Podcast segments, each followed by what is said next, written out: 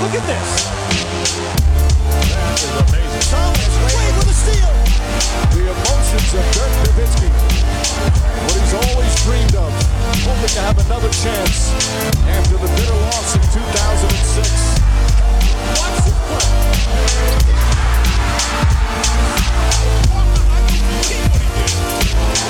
That is amazing. Hallo und willkommen zu Gut Next, dem deutschen Basketball-Podcast im Internet. Mein Name ist André Vogt, ich begrüße euch zu einer neuen Folge unseres kleinen, aber feinen Basketball-Hörspiels. Heute mit der Rapid Reaction am 27. April und äh, das Ganze präsentiert, wie immer, ihr kennt das, manscape.com. Und äh, es ist ja bald Vatertag. So, wie sieht es denn aus? Also, vielleicht habt ihr ja einen relativ jungen Vater in eurem Leben. Mein Vater ist mittlerweile 86 der braucht auch, auch kein Manscape mehr. Ähm, aber vielleicht ist es anders.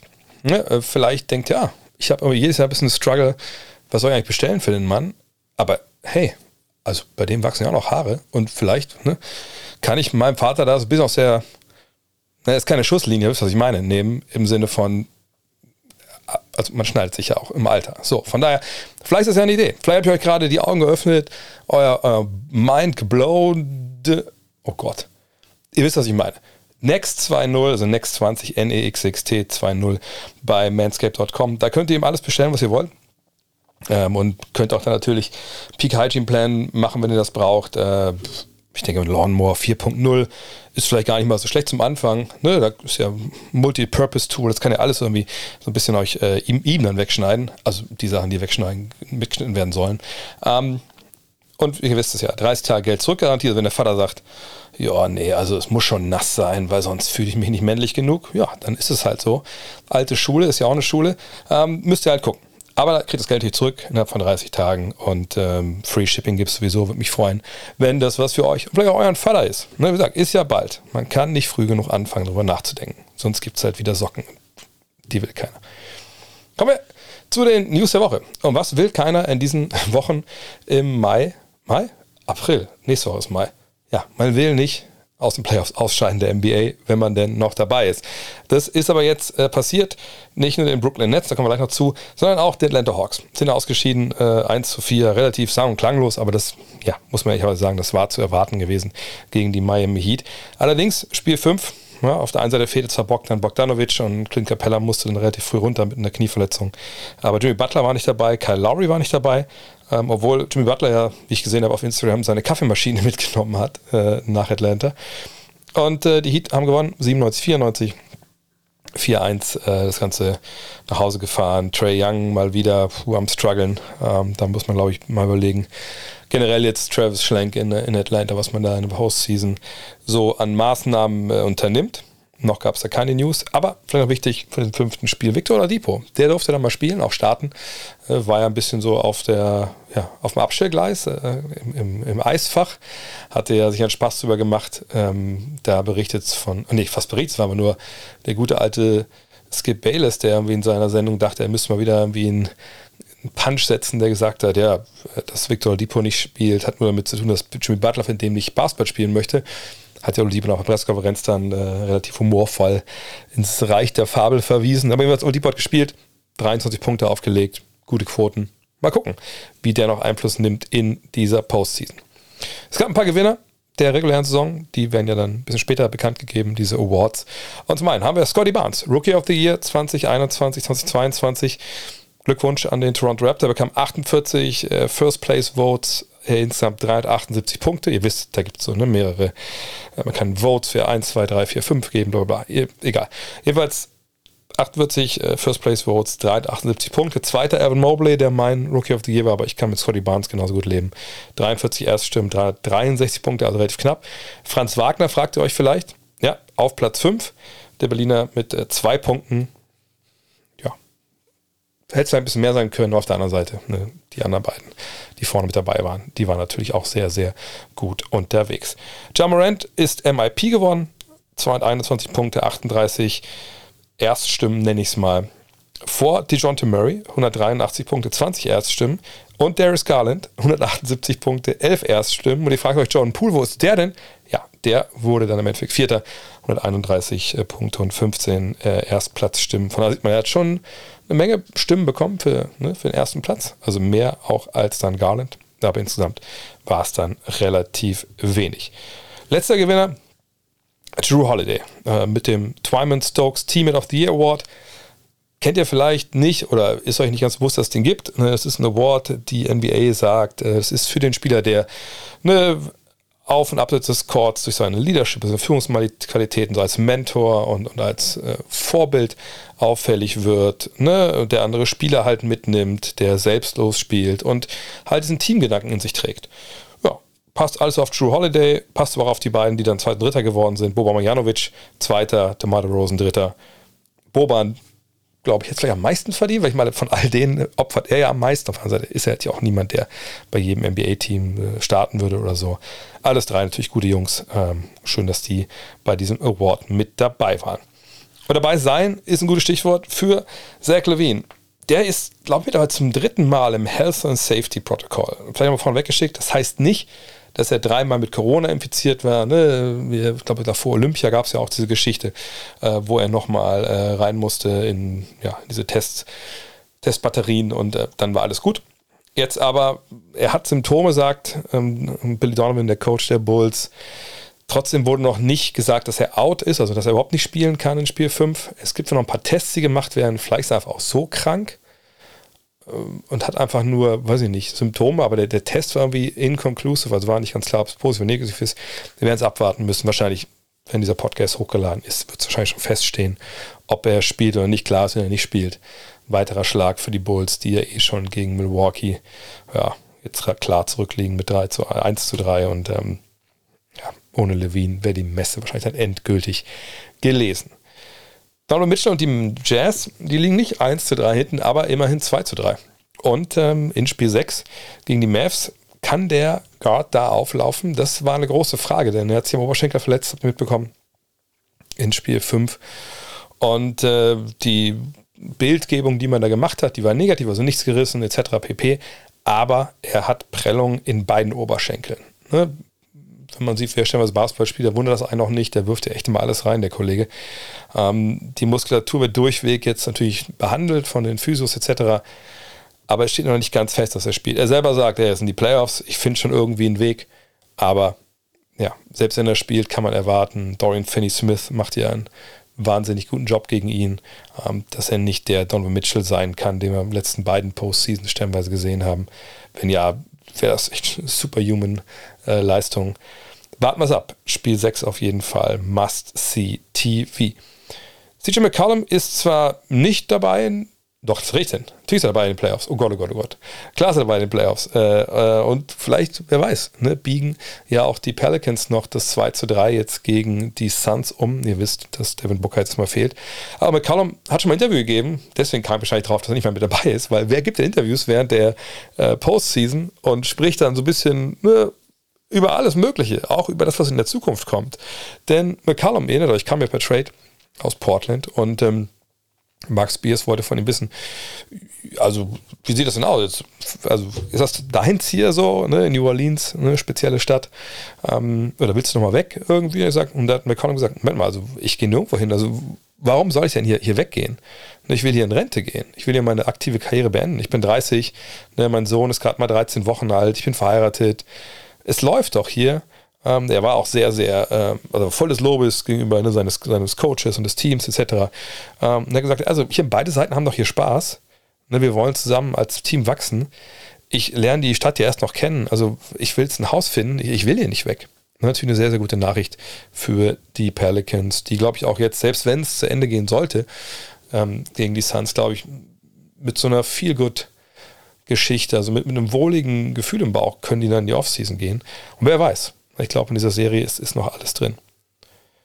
Kommen wir zu den Brooklyn Nets. Und das war natürlich das große Thema der vergangenen Woche. 0 zu 4 gegen die Boston Celtics. Sang und Klang, das ist vielleicht ein bisschen hart, aber klar ausgeschieden aus dieser Postseason, wo sie ja eigentlich vor der Saison favorisiert waren. Hat das Ganze jetzt Konsequenzen? Also könnte es zum Beispiel Steve Nash seinen Job kosten? Ne? Einige Kollegen in den USA hatten das ja schon irgendwie so ein bisschen kolportiert und erwartet wo ich aber auch beim ersten Lesen und Hören dachte immer so, Gott, oh Gott, ey, was, also habt ihr, wart ihr überhaupt dabei, was in der Saison passiert ist? Also wie kann man jetzt irgendwie Steve Nash hier in die Arbeitslosigkeit schreiben wollen? Ähm, und es sieht auch nicht so aus, als ob ähm, Steve Nash jetzt da der Buhmann wäre. Es gibt, ich glaube, Bleacher Reporter hat das geschrieben, eventuell die Möglichkeit, dass Steve Nash selber sagt, okay, das war jetzt schöne, schöne Erfahrung, aber diese beiden Jahre haben wirklich, äh, wirklich, wirklich mir zugesetzt. Tschüss, ich gehe. Macht er aber nicht. Ne, das sieht nicht so aus, denn er hat äh, auch ne, Abschlussinterviews gegeben, das ist ja dann auch an der Stelle ähm, Usos ähm, und hat zum Beispiel gesagt, also ich, ich, hab, ich liebe das, was ich hier mache. Ne? Ich liebe es, mit diesen Leuten zu arbeiten, mit diesem, diesem Stab, den wir haben. Äh, ich, ich, liebe eigentlich alle Facetten hier bei den Netz. Und ähm, wir haben eine großartige Arbeitskultur hier, ein Arbeitsumfeld. Und ich will das weitermachen hat er ja zumindest in den New York Post gesagt. Er hat gesagt, hey, nächstes Jahr Ben Simmons und Joe Harris kommen zurück. Die werden uns einen richtigen Schub geben. Ähm, mal gucken, wie der Rest des Kaders dann aussieht. Also sie haben natürlich viele ältere Spieler und mit Bruce Brown, der auch einen relativ wichtigen Free Agent. Ähm, aber alles in allem sollten wir doch wirklich ne, mit, mit großen Augen in die Zukunft schauen, darauf freuen, was da kommt. Ähm, ne, dass wir zwei von unseren vier besten Spielern zurückbekommen. Zwei, die, eine gewisse Länge haben. Einer, der ein All-Star ist und der andere ist einer der besten Shooter der Liga. Das ist ja, das wird uns einen großen Schub geben. So, und da klang, glaube ich, auch schon viel Enthusiasmus äh, von Stephen Nash durch. Und wir noch gehört, dass Kevin Durant auch gesagt hat, na klar, es ist der richtige Mann für uns. Kann ich mir jetzt nicht vorstellen, dass Joe Tsai, der Besitzer oder so, jetzt sagt, nein. Oder Sean Marks sagt, nein, der muss jetzt gehen, da rollen jetzt Köpfe. Das kann ich mir beim besten Willen nicht vorstellen. Mhm. Aber ein Name, der gerade schon fiel, der hat dann am Ende doch mal wieder für Kontroversen gesorgt bei den äh, Brooklyn Nets, Ben Simmons. Erinnert euch, ist nicht so lange her, vergangene Woche kam dann die Meldung auf, ja, Spiel 4, die Chance, dass der Junge eingreift, sind gar nicht so klein. Was dann passiert? Wie die Saison eigentlich immer, nichts. Er hat nicht gespielt, ähm, war nicht mal in der Halle, wie man das äh, dann vernehmen konnte bei, bei Sports Illustrated. Ich glaube, ähm, ich weiß gar nicht, wer es getweetet hat. Ähm, naja, und am Ende hat er eben keine einzige Partie gespielt äh, für die Nets in dieser Saison nach dem Trade äh, aus Philadelphia für James Harden zum Beispiel. Ähm, er war nicht in der Halle. Körperliche und mentale Probleme sollen der Grund gewesen sein. Und äh, es gab so einige Berichte dann. Ne? Zum einen von Champs, ihr wisst, Champs, ne? bei der gleichen, auch bei Klatsch, bei der gleichen Agentur, ähm, Kunde, ähm, ne, Vogue Store berichtet.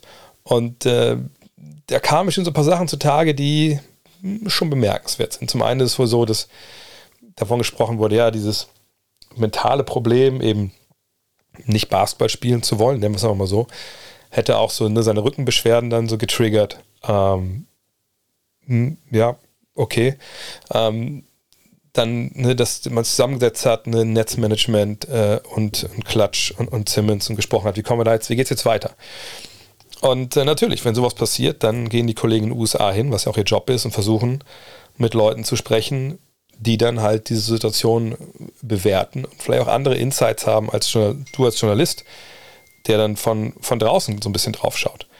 Und da fand ich sehr interessant, ähm, was am Ende dann dabei rauskam bei einigen Kollegen. Also zum einen Heavy.com hat verschiedenen NBA ja, Executives, also Managern gesprochen und der eine lässt sich mit den Worten zitieren, wenn auch anonym.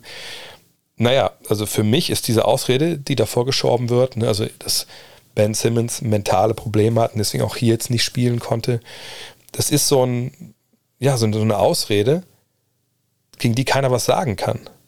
Und ähm, es kann gut sein, also das ist die Vermutung von diesem Executive, dass er sagt, hey, wenn du natürlich eine Klage laufen hast, wie Simmons sie hat, gegen die 76ers, dass du dein Gehalt einklagst und sagst, hey, wir haben das hier, steht hier drin im CBA, ein Collective Bargaining Agreement, dass Spieler, die mentale Probleme haben, trotzdem ihr Geld kriegen. Ich habe es nicht bekommen. Ich will mein Geld so. Ich will mal, was, glaube ich, 20 Millionen Dollar. Ich will die haben. Dann ist natürlich äh, vorteilhaft für dich, wenn es dann zu einer Verhandlung kommt, ne, irgendwie ein Vergleich gefunden wird, wenn irgendwer entscheiden muss, ob das jetzt real ist oder nicht, dass du zeigen kannst, ja guck mal, er hatte den Playoffs auch nicht, er wollte ja spielen, Spiel 4, aber es ging einfach nicht, weil er mental selbst für eine andere Mannschaft äh, Monate nach dem Trade sich nicht in der Lage gesehen hat, Basketball zu spielen. Das sagt eben, wie gesagt, dieser ähm, Executive sagt halt, naja, das, das könnte eine Ausrede sein, einfach um sein Geld von den Sixers zu kriegen.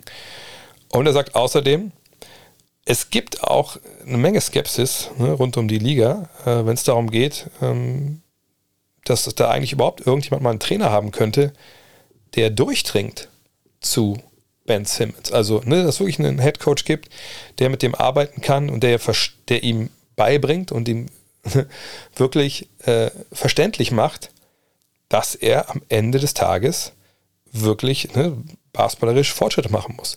Ähm, und er wurde zitiert mit, naja, er hat sein ganzes Leben äh, halt das bekommen, was, was er halt wollte. Ne, er ist so ein Typ, der vielleicht ein bisschen sogar zu locker ist und ein bisschen sorglos.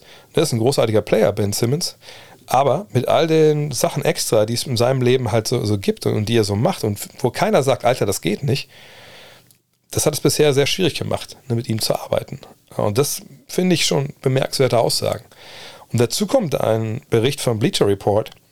Dort hat man mit so einem Netzmitarbeitern gesprochen. Das kann dann alles sein. Das kann der General Manager sein, das können äh, sich so Leute aus dem General Manager Stab sein, das können Physiotherapeuten sein. Ne? Das umfasst irgendwie alles.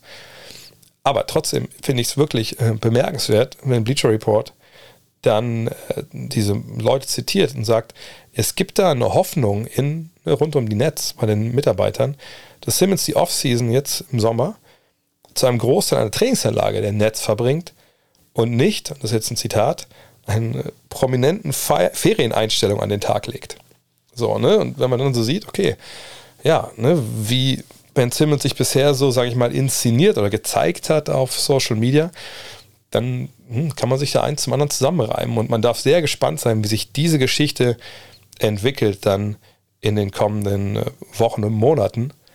Denn das ist ja auch so eine Geschichte jetzt. Ne? Also jetzt riff ich ein bisschen, aber ich fand es schon erstaunlich, was da stellenweise in den USA, aber auch hier in Deutschland dann so ein bisschen äh, gesagt wurde nach diesem Aus, nach diesem 0 zu 4 der Netz, ähm, dass man sagte, ja, okay, ihr wart Finals-Favoriten, äh, aber ich habe ja damals schon gesagt, vor der Saison, die haben gar keine Chance auf den Titel, nicht so, wie die zusammengestellt sind, also wo ich denke, aber auch da, habt ihr eigentlich in den letzten Wochen und Monaten mitbekommen, was in der NBA passiert ist? Denn augenscheinlich die Nets, die in die Saison reingegangen sind, haben ja wenig bis also gar nichts, aber nicht, aber die haben wenig damit zu tun, was wir jetzt von den Netz gesehen haben. Vor allem, weil Kyrie Irving sich halt nicht hat impfen lassen. So. Ich denke, selbst vor Saison, wir hatten noch den, den, den Hoffnung und den Glauben, hey, das wird schon irgendwann, der wird sich schon impfen lassen und dann läuft das alles. Nein, er war halt quasi eine halbe Saison nicht mit dabei. Was nicht vorteilhaft sein kann für so eine Mannschaft. Und dann hat er nur die Auswärtsspiele gespielt, was auch nicht vorteilhaft äh, sein kann. Und dann kam der Trade für Ben Simmons und Seth Curry und Andrew Drummond.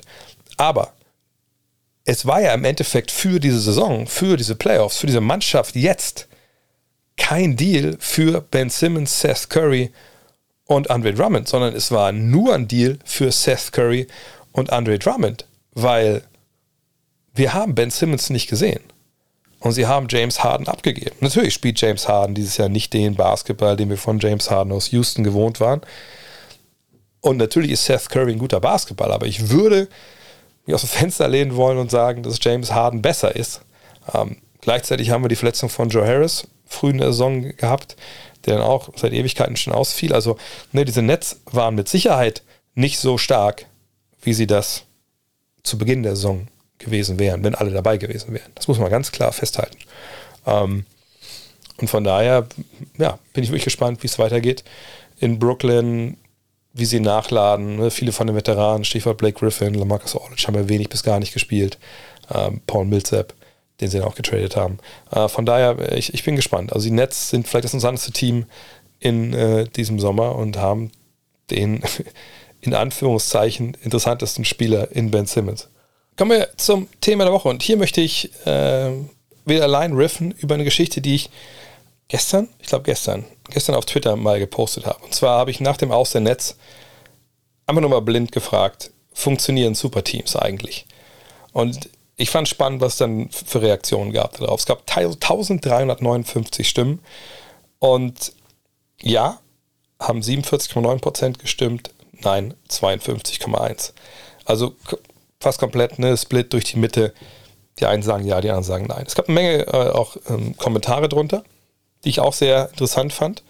Und ähm, ich wollte aber jetzt heute mal ein bisschen drüber sprechen, über diese ganze Geschichte Superteams und, und, und was ich denke, was sich eigentlich zumindest in meinem Kopf dahinter verbirgt, wie ich Superteams äh, definiere und, und warum ich denke, dass eine bestimmte Art von Superteam wahrscheinlich nicht funktioniert oder nur sehr, sehr schwer. Kommt mit auf die Reise. So. Und zwar, gestern, als ich gesehen habe, die Nets verlieren ähm, oder haben verloren, hatte ich echt so die Idee, also habe ich gedacht, okay, krass, also wann haben denn Superteams eigentlich mal wirklich funktioniert? Und wie gesagt, viele haben das kommentiert und so, haben dann Bilder reingepostet von, oder haben die Warriors genannt, haben die Bulls genannt, etc. pp.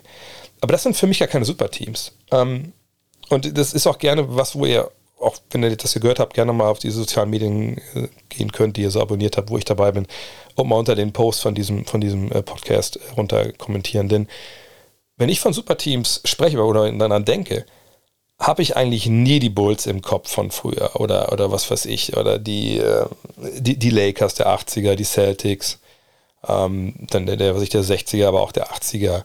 Nicht die, nicht die Lakers, nicht die Spurs, ähm, sondern ich bin eigentlich quasi ähm, exklusiv in der Neuzeit, also exklusiv in dieser Player Empowerment Ära, weil gute Teams Dynastien, das ist vielleicht so das Wort, was, glaube ich, viele jetzt so mit, mit Superteams gleichsetzen, die funktionieren natürlich. Da hatten wir oft genug welche in der NBA.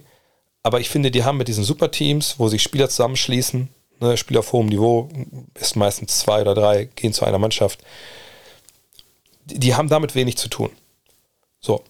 Ähm, und ich glaube, dass die, diese neue Art eben nicht funktioniert. Oder nur bedingt, sagen wir mal so, bedingt funktioniert. Und ich bin gespannt, ob das jetzt auch ein Umdenken gibt, vielleicht bei den ne, Managern, äh, bei den Teamplanern in den nächsten Jahren. Für mich, das, das, also das erste wirklich super Team, was es gab, sind, also der Neuzeit, sind nicht unbedingt die, die Boston Celtics, wenn ich ehrlich bin. So, ne, von, von Garnett und von Allen, natürlich, das ist auch ein Beispiel, das genannt wurde. Da gucken wir bei denen, ne, die haben sie auch zusammengeschlossen, die waren dann ne, in den Finals, die haben einen Titel gewonnen. Ähm, ne, also das ist ja auch ein super Team, das hat auch funktioniert. Ja, ich verstehe das, aber das ist für mich ehrlich gesagt ähm, ne, nicht äh, so, so ein Beispiel dafür. Und der Grund ist einfach, dass ehrlich gesagt keiner mehr von den dreien auf so diesem absoluten Prime, Peak, wie ihr das nennen wollt, Level wart, äh, waren, die sie schon mal hatten in ihrer Karriere.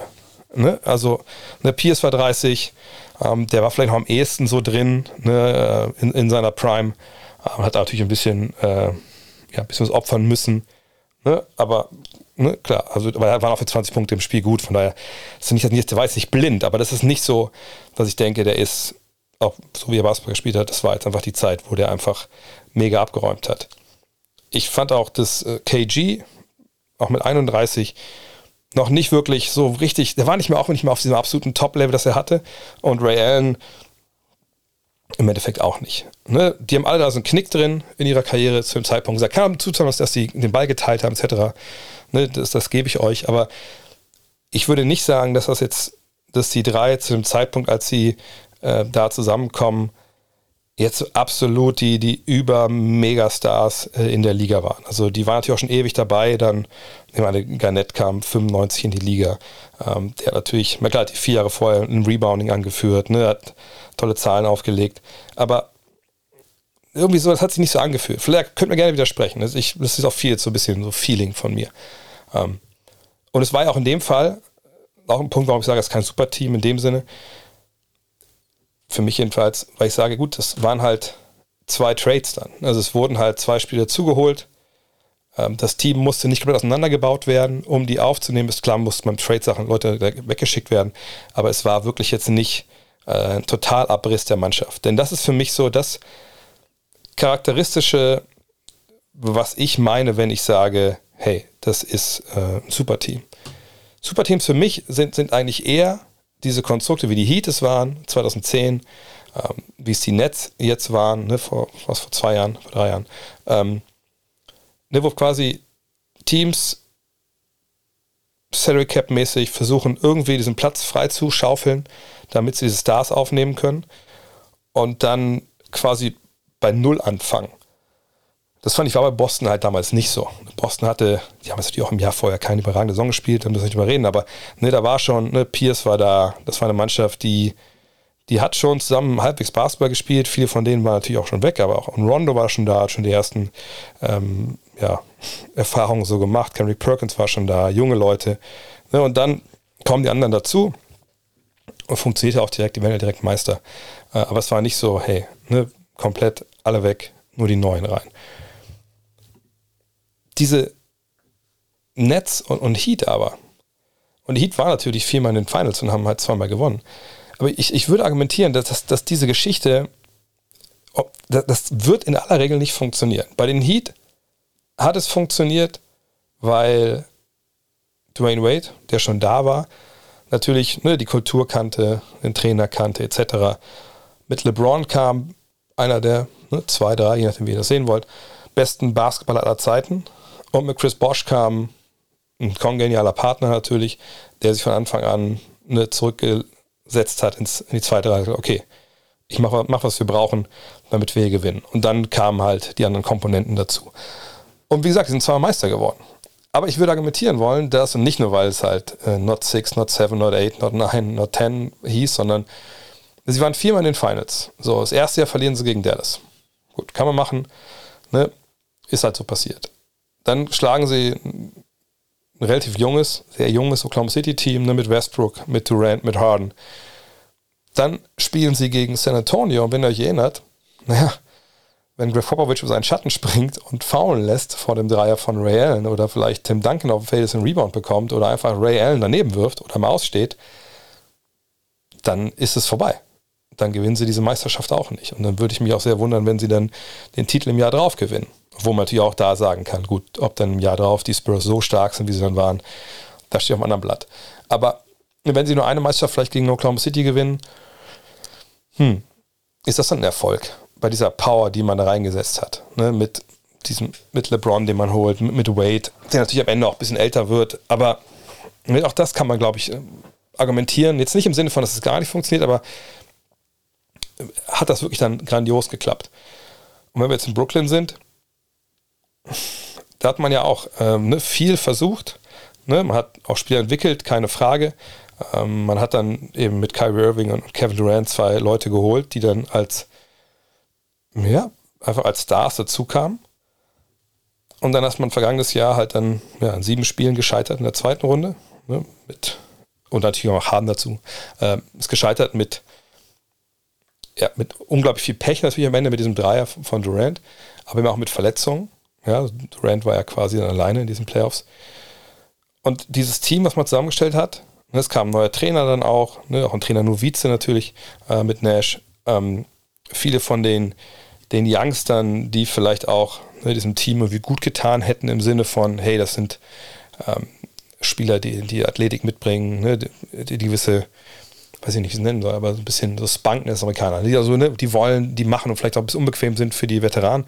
Die waren dann alle weg. Ne? Spencer Dinwiddie, die gute war eh verletzt dann, ähm, dann Free Agent. Aber ähm, vor allem, glaube ich, Jared Allen, den wegzuschicken, hat ihm vielleicht ein bisschen wehgetan. So, ne? Ähm, und der Rest des Teams war dann halt schon in dem Jahr, wo, Irving schon da war und, und Durant dann halt nicht. Da waren schon eine Menge Leute dabei und man sich dachte, puh, also sollen die eigentlich noch in der NBA spielen? Oder, oder wo, wo, sehen wir die überhaupt nochmal? Ne, und ich, ich glaube, da ist eben auch nicht diese Struktur so gewachsen als Mannschaft. Und dann kamen die Stars dazu. Wie es zum Beispiel in Golden State war, dass Kevin Durant dort hingegangen ist. Das war ja, hat natürlich eins der besten Teams aller Zeiten gebildet, aber ich würde nicht sagen, dass das jetzt in dem Sinne so ein super Team war, dass es zusammengekauft wurde, weil die Top 3, die sie hatten vorher, eben mit, mit Curry, mit ähm, mit Clay Thompson und mit, mit Draymond Green, hatten sie gedraftet. Die ganzen Rollenspieler und so kamen alle organisch danach dazu. Die haben schon gewonnen, die hatten schon ihr System, bis dann Durant dazu kam. Und dass das überhaupt ging, ging ja damals wirklich auch nur äh, wegen diesem, diesem, diesem, Anstieg, rasanten Anstieg in einem einen Jahr im Salary Cap. Ähm, von daher, die würde ich auch rausnehmen wollen. Also haben wir diese beiden Beispiele, diese, diese krassen Beispiele, Miami und, und Brooklyn. Und für das, was dann bisher rausgekommen ist, würde ich sagen, hm, das ist vielleicht dann einfach es ist nicht nichts, aber ich finde es halt ist ein bisschen wenig. Und ähm, ich frage mich wirklich, ob wir das demnächst halt äh, sehen werden. Weil ich, ich glaube wirklich, auch so Basketball romantisch, dass diese, und Player Empowerment ist eine tolle Sache. Die Spieler sollen sich entscheiden, wo sie hingehen. Aber ich glaube wirklich, diese, diesen Prozess abzukürzen zur Meisterschaft, indem du halt sagst, okay, das ist das Jahr, da kommen die, äh, die Stars, wir holen zwei von denen, wir hauen alles raus, was Geld verdient, wir holen die zu uns und dann geht's los. Ich glaube, dass, dass dieses Überspringen dieser Steps vorher, dass das unglaublich schwer ist, das umzusetzen. Und vielleicht braucht es, also umzusetzen mit Meisterschaften. Vielleicht braucht es dann wirklich so eine Konstellation, wie es in Miami halt gab, mit LeBron, einem der besten Spieler aller Zeiten, mit ähm, Dwayne Wade, einem der besten, wahrscheinlich drei, vier Shooting Guards aller Zeiten, mit Chris Bosch, wahrscheinlich der, mit der beste Rollenspieler aller Zeiten. Ähm, obwohl, das überhöht ihn vielleicht ein bisschen, aber ihr wisst, was ich meine. Ähm, plus mit Pat Riley natürlich jemand oben drüber, der eine Kultur vorlebt, ne, wenn werde ich morgen mit, äh, mit, mit Dean drüber sprechen, der eine Kultur vorlebt, die äh, halt auch einen Vertrag immer so aufsetzt, ne, zwischen Spielern und Franchise. Das hast du ja auch nicht überall. Von daher, ähm, ich würde einfach sagen, dass diese, diese Superstar-Teams oder Superteams auf der Überholspur, dass das eben nicht funktioniert.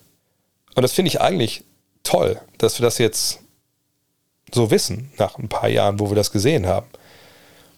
Denn der richtige Weg, und es gibt wahrscheinlich keinen richtig und keinen falsch, aber für mich so als Basketball-Romantiker, der Weg, der sich am, am, am richtigsten anfühlt, ist ja nun mal der zu sagen, hey, wir draften die und die Jungs, wir haben vielleicht noch ein, zwei clevere Trades, aber so stellen wir unser Team zusammen. Vielleicht auch ein, zwei Free Agents, so ist es nicht. Und hol dir auch gerne den Star, ne, wie es die Cavs dann mit, mit LeBron gemacht haben bei seinem zweiten, zweiten Stopp dort. Aber dieses alles einreißen, zwei Stars holen und los geht's. Ich glaube, das funktioniert einfach nicht. Nicht so, wie man sich das denkt. Und das wollte ich einfach mal hier raushauen. Vielleicht seht ihr es ganz anders. Sag, schreibt es mir gerne in, in, die jeweiligen Kommentarspalten, weil ich einfach, ich finde das spannend, wie ihr das einfach seht, weil das sind so Gedanken, die mich schon ein bisschen, wie schon länger rum, rum um, wie sage ich das? Gedanken treiben mich schon länger vor, vor sich her. Und jetzt mit dem Netz, ich wollte das mal hier mal verbalisieren ins Unreine und mal gucken, was, was ihr dazu sagt. Kommen wir zu den TV-Tipps. Ja, gut, ich meine, Spiele gibt es jetzt jeden Tag. Wir wissen natürlich nur noch nicht genau welche. Ähm, wenn ihr das heute hier an dem Mittwoch hört, dann wissen wir schon, äh, was es heute gibt. Denn heute Nacht dann Chicago Milwaukee, wie gesagt, ähm, Spiel 5. Und ich habe eben gesehen, dass Alex Caruso auch nicht dabei sein wird. Und noch eine Hiobsbotschaft für Chicago. Denver gegen Golden State. Auch da steht es 3 zu 1 für Golden State. Mal schauen, wie das da weitergeht. Und dann in der Nacht von Donnerstag auf Freitag um 1 Uhr, das wird, glaube ich, sehr, sehr spannend. Philly in Toronto, 3 zu 2 steht es für Philly. Können sie den Sack jetzt auswärts zumachen oder sehen wir siebtes Spiel? Das fände ich sehr, sehr interessant. Und Phoenix, ganz ähnlich, muss nach New Orleans äh, um 1.30 Uhr, also läuft beides parallel. Ähm, da müsst ihr mal schauen, wo ich da lieber einschalte oder Second Screen. Ähm, die Suns bei den Pelicans. Und um 4 Uhr, das wissen wir auch schon am Freitag, Dallas gegen Utah. Auch da Spiel 6. Früher Morgen. Vielleicht zum Frühstück mal reinschauen. Und ähm, die anderen Partien, da müssen wir abwarten, wann die stattfinden, etc. Am Sonntag kann ich euch sagen, aus sicherer Quelle, dass es einen Doubleheader geben wird zu einer guten deutschen Zeit also ich würde mal so tippen, 19 Uhr, 21.30 Uhr. Ähm, stay tuned zu da, sobald es da etwas gibt, werde ich es natürlich auch an euch weiterreichen. Abschließend das Google des Tages. Und es ist heute YouTube, aber die gehören ja auch zu Google, glaube ich. Ne? Und zwar, ähm, gönnt euch mal einfach äh, bei YouTube einzugeben, Inside the NBA Reacts. Und ihr habt es ja mitbekommen, es gab da so ein bisschen Beef, Instagram War. Jeweils hat Kevin Durant ein paar Sachen nicht so gefallen, die die Jungs bei Inside the NBA erzählt haben. Und ja, da gab es dann Reaktionen. Es gibt ein Video zum Beispiel, Chuck, Chuck Response to Kevin Durants Instagram-Posts. Ähm, das kann ich nur empfehlen. Äh, und da könnt ihr mal reinschauen und vielleicht dann nach ein bisschen Deep Diven in diesen, äh, in diesen Disput. Fand, fand ich sehr witzig. Auch das Video mit dem Busfahren und auch, was ich gepostet habe, das äh, Gunfishing für die Netz. Checkt euch das mal ab. Finde ich ganz witzig. In diesem Sinne, vielen Dank fürs Zuhören. Morgen gibt es den nächsten Premium-Podcast mit Dean. Da wollen wir ein bisschen um die Heat-Culture äh, kümmern. Dean war bei ein paar Spielen, hat sich da mit, mit Leuten unterhalten. Er kennt sich ja in Miami eh ganz gut aus und wollen ein bisschen skizzieren morgen, was da eigentlich dahinter steckt, wenn man das mal nennt. Und wollen uns die einzelnen Serien anschauen Vielleicht können wir auch schon vorausschauen auf ein paar Serien in Runde 2. Auf jeden Fall werden wir ein bisschen State of the NBA Playoffs äh, morgen äh, uns mal mit beschäftigen. In diesem Sinne, dann hören wir uns spätestens hoffentlich. Bis dann, euer André. Hello. Look at this. That is amazing. Thomas Wade with a steal. The emotions of Dirk Nowitzki. What he's always dreamed of. Hoping to have another chance after the bitter loss in 2006.